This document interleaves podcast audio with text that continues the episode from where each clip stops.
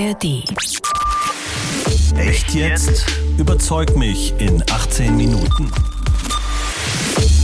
Wenn wir jetzt achtlos sind, dann wachen wir morgen in einer Welt des technologischen Totalitarismus auf. Heißt das tatsächlich, Sie trauen solchen Maschinen an irgendeinem Punkt zu, dass die sich selber Ziele setzen, und zwar die, uns in einen Totalitarismus zu bringen? Inzwischen ist es so, dass sogar Wissenschaftler von OpenAI sagen, oh, oh, oh, was machen wir hier?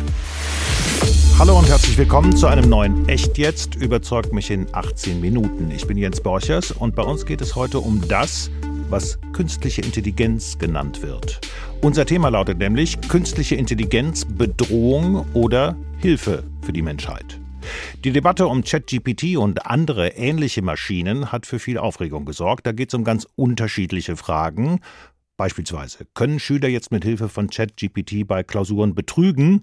Das ist eine der harmloseren. Vernichten Maschinen mit künstlicher Intelligenz bis zu 300 Millionen Jobs? Da wird es schon ein bisschen ernster. Und ganz ernst wird es, wenn wir unserem Gast Ranga Yogeshwar heute zuhören. Er hat nämlich einen offenen Brief unterschrieben, der fordert, stoppt sofort weltweit für mindestens sechs Monate das Training von solchen Maschinen, die noch größer und leistungsfähiger sein werden als ChatGPT-4. Das ist die Forderung, die auch unser Gast Ranka Yogoshwar unterschrieben hat. Er ist freier Wissenschaftsjournalist, er ist gelernter Physiker. Schönen guten Tag und schön, dass Sie da sind. Hallo. Sie fordern eine Pause bei der Weiterentwicklung solcher Maschinen, weil, so steht es in dem Aufruf für dieses Moratorium, den Sie unterschrieben haben, niemand nicht mal diejenigen, die diese künstliche Intelligenz herstellen, sie verstehen, berechnen oder verlässlich kontrollieren können. Und wir werden über die Frage diskutieren, künstliche Intelligenz, ist das eine Bedrohung oder Hilfe für die Menschheit? Ranga Yogeshwar, Sie haben uns Ihre Position zum Thema mitgebracht. Wie sieht die aus? Meine Position lautet, wenn wir jetzt achtlos sind, dann wachen wir morgen in einer Welt des technologischen Totalitarismus auf, denn Angesichts des explosionsartigen Fortschritts der künstlichen Intelligenz geht es um die epochale Beziehung von Mensch und Maschine. Das Stichwort, was bei mir hängen bleibt, ist technologischer Totalitarismus. Das ist schon ein starkes Wort. Das klingt auch bedrohlich, finde ich. Ich schaue da anders drauf, aber Sie haben ja jetzt 18 Minuten Zeit, mich von Ihrer Position zu überzeugen und die Zeit läuft ab jetzt. Herr Jogeschwar, Echt jetzt Hörer kennen das schon. Jeder von uns hat zwei Karten, auf denen stehen die zentralen Argumente. Die kennen wir jeweils nicht. Ich sage Ihnen jetzt mal, was auf meiner ersten Karte steht. Auf meiner ersten Karte steht, Maschinen können nicht denken. Und das steht deshalb auf meiner Karte, weil Sie vor knapp zwei Wochen in einer Fernsehdiskussion dieser Einschätzung widersprochen haben. Sie haben nämlich gesagt, ich zitiere das mal, es kommen jetzt Fragen auf, ob das wirklich so stimmt, ob wir nicht hier Systeme haben, die eine andere Form von Denken haben. Ich frage Sie, was ist eine andere Form von Denken, die diese Maschinen haben sollen? Woran stellen Sie das fest? Ich stelle das daran fest, äh, es gibt zum Beispiel am 20. März gerade erschienen ein wissenschaftliches Paper unter anderem von Ashmit äh, Gopinath vom MIT, und das Paper hat die Überschrift Reflection, an Autonomous Agent with Dynamic Memory and Self-Reflection. Und äh, wenn man sich dieses wissenschaftliche Papier durchliest, stellt man fest, dass diese Maschinen offenbar, man versteht wirklich nicht im Detail, was sie tun, aber wenn man äh, merkt, zum Beispiel GPT-4 gibt eine falsche Antwort, und dann stimuliert man das System und sagt, hey, denk noch einmal darüber nach merkt man, dass die Antwort besser wird. Und das zeigt mir, offenbar gibt es sozusagen in den vielen, vielen Schichten oder Layers, wie es heißt, Prozesse, die wir nicht durchblicken, aber wo man merkt, dass diese Systeme anfangen, eine Art Selbstoptimierung vorzunehmen. Das ist der erste Punkt. Der zweite Punkt ist, dass diese Systeme offenbar Qualitäten haben, die den Programmierern selber zum Teil nicht bekannt sind. Auch dazu ein wissenschaftliches Paper erschien im Oktober letzten Jahres mit der Überschrift Emergent Abilities of Large Language Models. Also, was versteht man darunter? Man hat ein System und äh, programmiert es für bestimmte Dinge und merkt plötzlich bei diesen großen Sprachmodellen, dass die anfangen, ganz andere Sachen, an die man nie gedacht hat, dennoch, wenn sie größer werden, immer besser zu kennen und zu können. Und das zeigt, dass äh, wir es hier wirklich mit einer Blackbox zu tun haben, bei der wir nicht genau wissen, wie das wirklich intern passiert. Und ich bin da nicht alleine. Inzwischen ist es so, dass sogar, interessant, Wissenschaftler von OpenAI, also ich habe mit denen Kontakt und innerhalb dieser Firma läuft ebenfalls eine Debatte, wo viele sagen, oh, oh, oh, was machen wir hier? Herr Yogeshwar, mir geht es nochmal um dieses Denken. Ihren Hinweis, ob wir hier nicht Systeme haben, die eine andere Form von Denken haben. Ich habe mal so, so, ganz grob geguckt, was mhm. verstehen wir eigentlich gemeinhin unter Denken? Wenn man es jetzt mal extrem verkürzt, dann bedeutet das, wir haben Vorstellungen, wir haben Eindrücke, wir haben Ideen, wir haben Absichten, Ziele, Gefühle. All das haben diese Maschinen doch definitiv nicht. Und deswegen frage ich mich, warum wählen Sie diesen Begriff? Die könnten eventuell eine andere Form von Denken haben. Ich wähle ihn bewusst, weil in den Beispielen, die Sie nennen, man sich einfach mal etwas klar machen muss. Und das ist, wir Menschen nutzen viele Begrifflichkeiten. Intelligenz, Denken, Kreativität oder wenn man noch weitergeht, Bewusstsein. Und das sind alles Wörter, die wir implizit verstehen. Also wenn ich das zu Ihnen sage, dann haben wir beide eine gewisse Vorstellung. Aber das Interessante ist, die ist nicht präzise. Also wir verstehen nicht wirklich im Detail, was es heißt. Aber deswegen habe ich eben diese unterschiedlichen Begriffe aufgezählt, ja, was dazu ja. gehört zum Denken, dass das aus verschiedenen Einzelbegriffen besteht. Richtig. Und genau diese Einzelbegriffe, die kann man sogar historisch sehr schön sich mal angucken. Es gibt äh, sowas wie den Klassiker. Das ist ein wissenschaftliches Paper von Alan Turing, also wenn man so will, dem Vater ja, mhm. der, des modernen Computers. Dieses Paper ist 1950 erschienen, hat den Titel Computing Machinery and Intelligence. Und Turing geht genau dieser Frage nach und sagt, okay, wie können wir das herausfinden? Und äh, es ist sehr spannend, weil er natürlich an der Stelle sagt, wir brauchen Tests dafür, wie wir am Ende wirklich sagen können, oh ja, das denkt. Und wenn Sie einfach mal ein Gedankenexperiment mit mir machen und wir gehen ein paar Jahre zurück, äh, vor 50 oder 100 Jahren, wenn man einen Vorhang gehabt hätte und hinter diesem Vorhang wüsste man jetzt nicht, ist da ein Mensch oder eine Maschine und man hätte zum Beispiel Schach gespielt und die Leute gefragt, ja, ist das, was hinter dem Vorhang ist, kann das denken, weil es schlägt mich gerade im Schach? Dann hätte man gesagt ja. Und das ist genau das, was in der Zeit immer mehr passiert. Also wir haben Schach, wir haben irgendwann Go, was ein sehr viel komplizierteres Spiel ist, aber inzwischen... Herr ja, bei all dem gehe ich mit. Ich, ich versuche es jetzt nochmal, mhm. äh, auch im Sinne unserer, unserer Nutzer und Hörer, nochmal auf, auf einen sehr schlichten Punkt zu bringen. Bisher war doch eigentlich übereinstimmende Meinung, künstliche Intelligenzen, die bisher ja primär lernende Maschinen sind, die werden mit etwas gefüttert. Und heraus kommt das, womit sie gefüttert wurden, was die Maschine nach bestimmten Wahrscheinlichkeiten zusammensetzt. Was hat sich da geändert? Habe ich da was verpasst? Vielleicht haben Sie was verpasst. Der Hintergrund ist, dass es eine sehr naive zuerst Vorstellung gibt zu sagen, gut, wir füttern diese Maschinen und diese Maschinen würfeln und äh, bringen uns eigentlich das zurück, was wir vorher schon kennen. Okay? Aber das Interessante ist, dass man in der KI beobachtet, dass diese Systeme uns durchaus überraschen. Ich bleibe mal noch bei einem Klassiker.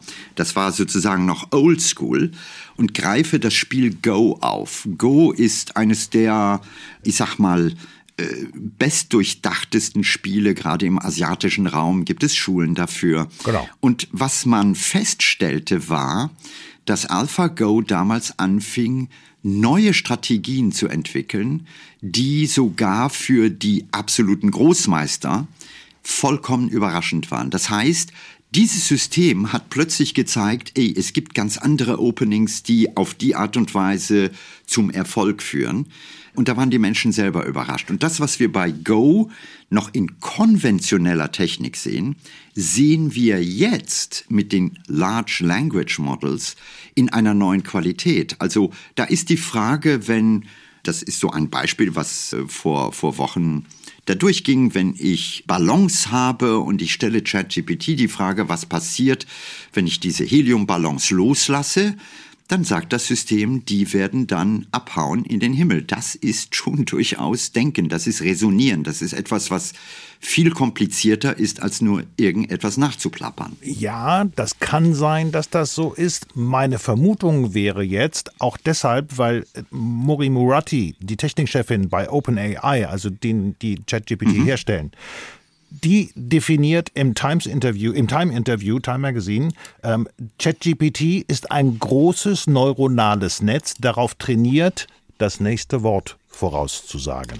So hat sie es da ausgedrückt. Das mit den Ballons mhm. halte ich ja für durchaus eine Möglichkeit, angesichts dessen, womit ChatGPT gefüttert worden ist, dass es dann rausgelesen hatte, aha, Ballons können in die Luft fliegen.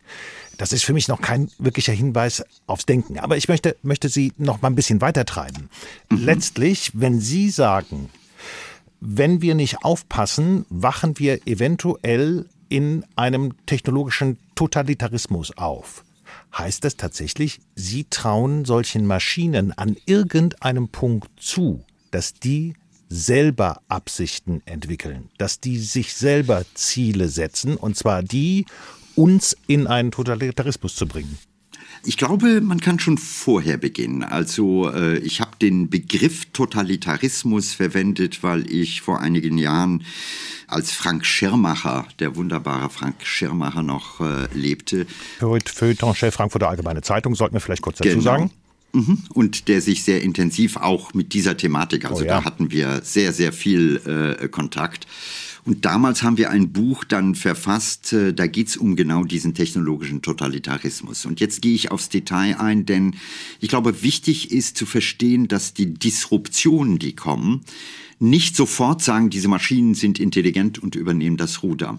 Wir haben zunächst einmal eine totale Destabilisierung im Sinne von Veränderungen, die a extrem schnell sind. Ich erinnere daran, ChatGPT innerhalb von zwei Monaten über 100 Millionen Nutzer. Also ja. noch nie zuvor gab es eine Technologie, die so schnell explodiert ist. Ja.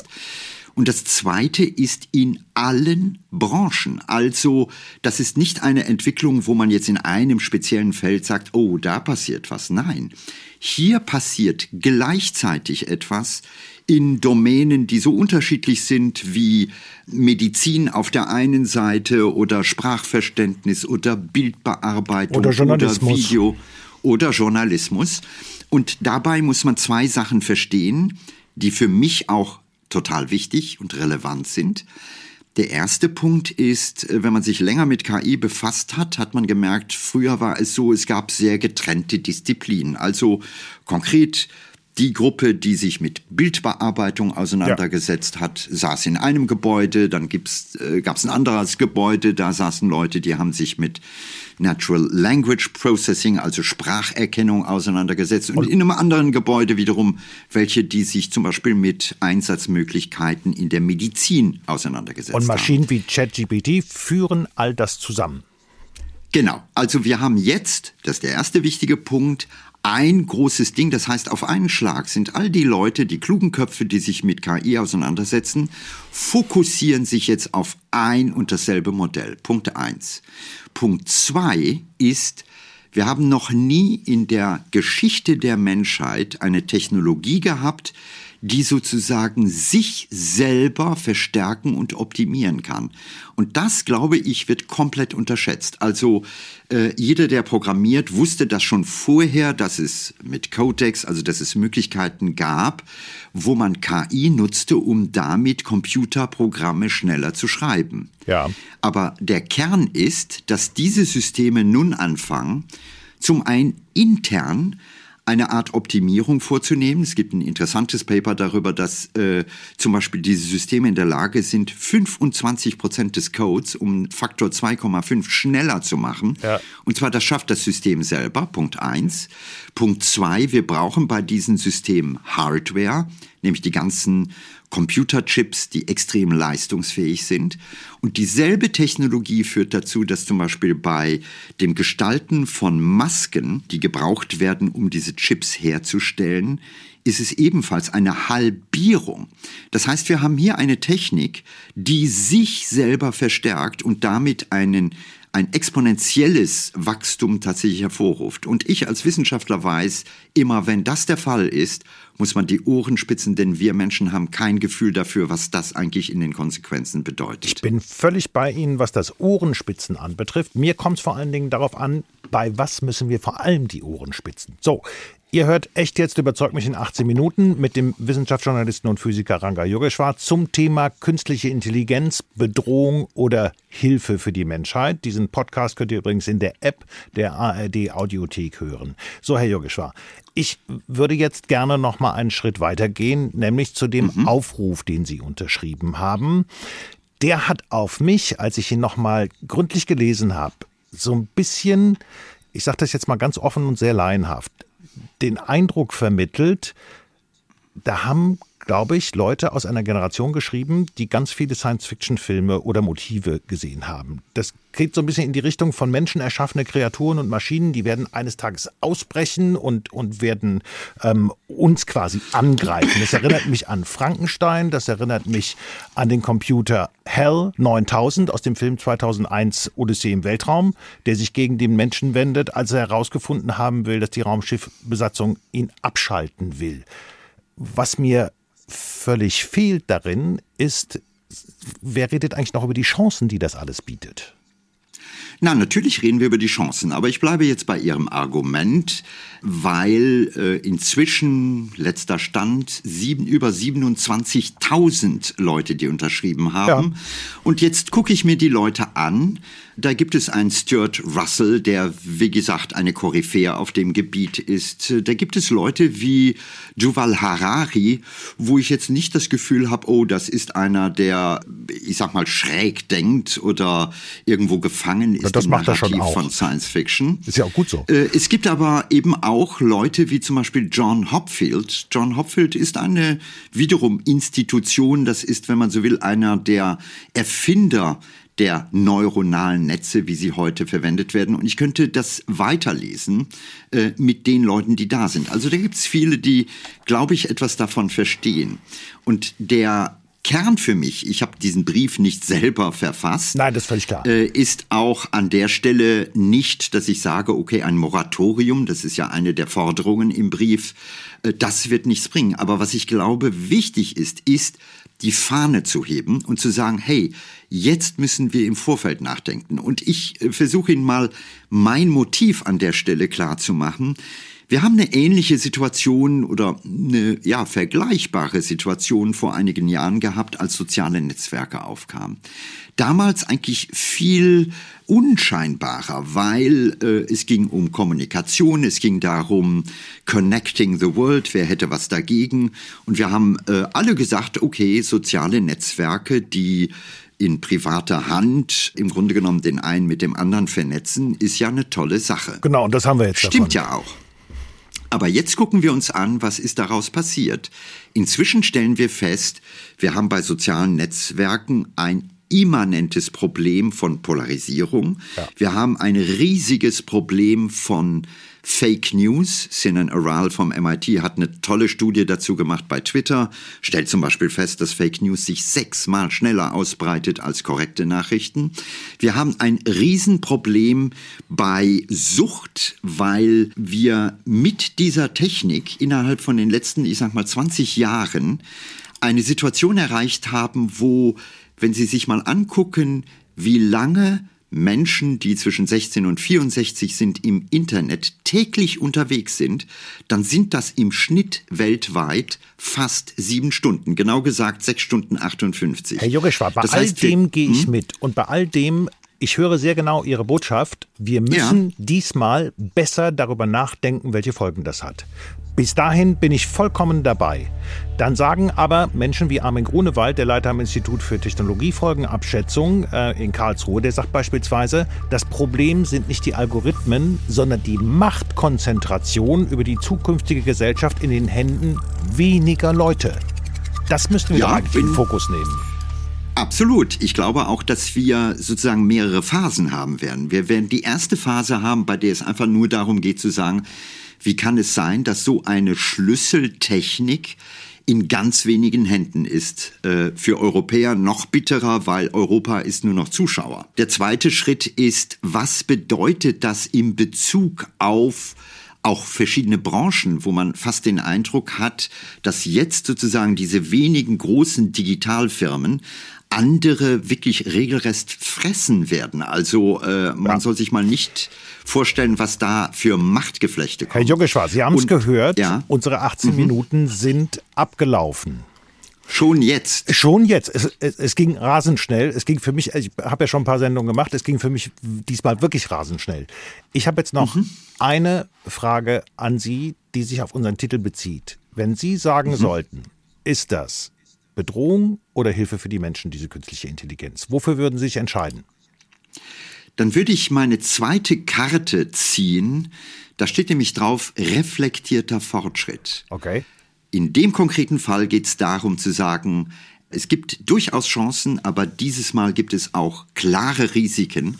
Und das Entscheidende für mich ist nicht, es abzulehnen, im Gegenteil, ich finde das total faszinierend, aber sehr fokussiert, dieses Mal reflektiert ranzugehen und nicht das zu tun, was wir momentan sehen, nämlich dass wenige Firmen aus ökonomischen Gründen im Grunde genommen sich gegenseitig überbieten und halbfertige und manchmal auch sehr kritische Systeme schon in das breite Publikum hineinbringen. Ranga Yogeshwar. Wissenschaftsjournalist und gelernter Physiker. Ganz, ganz herzlichen Dank für die Debatte. Wissen Sie, was ich Ihnen noch hätte sagen wollen? Was denn? Äh, es gibt ein Paper, das ist äh, auch jetzt Ende März erschienen. Und ich mache es nur mal, das ist ein bisschen komplexer, aber es geht darum, wenn Sie einem Menschen Bilder zeigen und Sie gucken sich an, was fMRI, also Kernspinnen, hm? ja.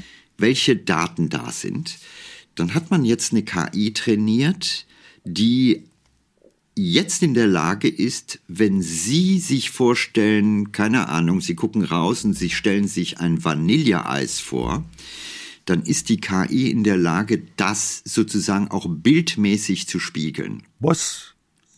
Ja. Das ist ja krass. Also das, das Paper Seeing Beyond the Brain Conditional Diffusion Model with sparse masked modeling for vision decoding. Und wenn Sie das sehen, also wo man wirklich sieht, wie jetzt mit Hilfe von KI man wirklich in den Kopf hineingucken kann, dann sage ich, Leute, das ist echt eine andere Qualität. Okay da kriegt man dann schon Muffensausen in dem Sinne, dass ich sage, was passiert dann in bestimmten Kulturen damit. Ja. Und das ist für mich technologischer Totalitarismus, zumindest in meiner Vorstellung. So, und jetzt sind Sie, jetzt seid ihr da draußen dran. Welche Argumente habt ihr oder haben Sie zum Thema künstliche Intelligenz, Bedrohung oder Hilfe für die Menschheit? Wer hat euch überzeugt? Wie denkt ihr darüber? Wir warten auf eure Kommentare. Die könnt ihr dann auf unserer Internetseite hrinfo inforadio.de abgeben. Wir melden uns dann wieder mit einem Echt jetzt eure Meinung und äh, erzählen, welche Argumente, Reaktionen und Kommentare uns erreicht haben. Und zu jeder Echt jetzt Sendung gehört ein Faktencheck und der kommt jetzt. Echt jetzt? Der Faktencheck. Eines vorweg. Ranga Yogeshwar verweist im Lauf der Diskussion auf verschiedene Paper also Studien. Die Titel dieser Studien und dazugehörige Links gibt es im Text zum Podcast dieses Echt jetzt. Gleich zu Beginn der Debatte geht es um zwei sehr zentrale Punkte. Erstens, können die Maschinen denken?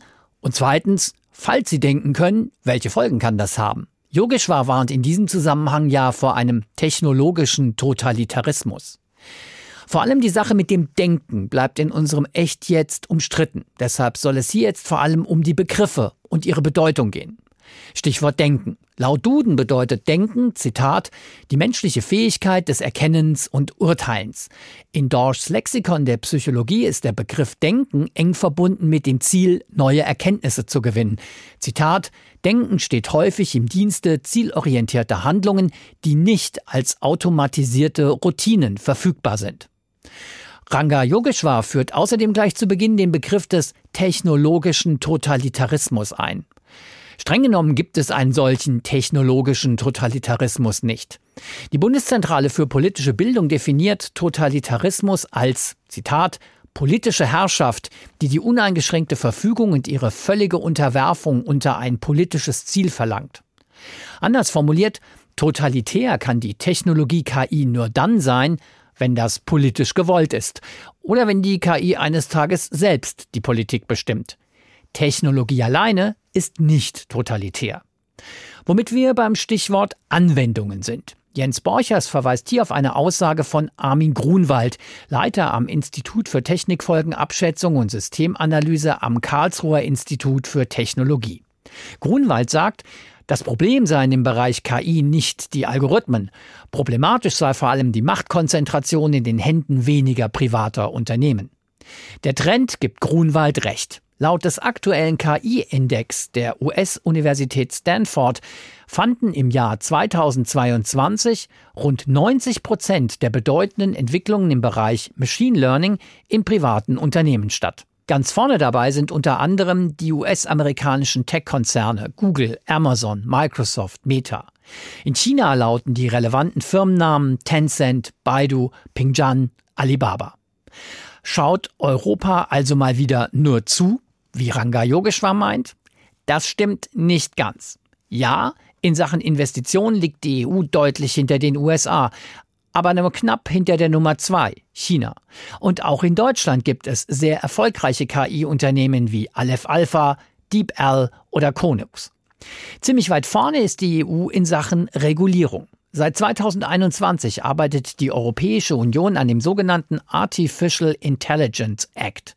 Dieser Act soll Anwendungen von KI gesetzlich regeln. Die Idee dahinter, je risikoreicher eine KI-Anwendung ist, desto schärfer sind Kontrollrichtlinien und Transparenzvorgaben. Mit diesem Artificial Intelligence Act ist die EU bei Regeln für KI-Anwendungen international führend. Soweit der Faktencheck. Das war echt jetzt, überzeugt mich in 18 Minuten zur Debatte um die Frage künstliche Intelligenz, Bedrohung oder Hilfe für die Menschheit. Sie können die Sendung nochmal hören, nämlich in der ARD Audiothek. Und wenn Sie, wenn ihr mehr zum Thema künstliche Intelligenz wissen wollt, einfach mal reinschauen in den Wissenskanal der ARD Audiothek. Da gibt es noch mehr spannende und interessante Beiträge zu künstlicher Intelligenz. Das war's von uns. Mein Name ist Jens Borchers. Bis bald. Echt jetzt? Überzeug mich in 18 Minuten. Ein Podcast des Hessischen Rundfunks.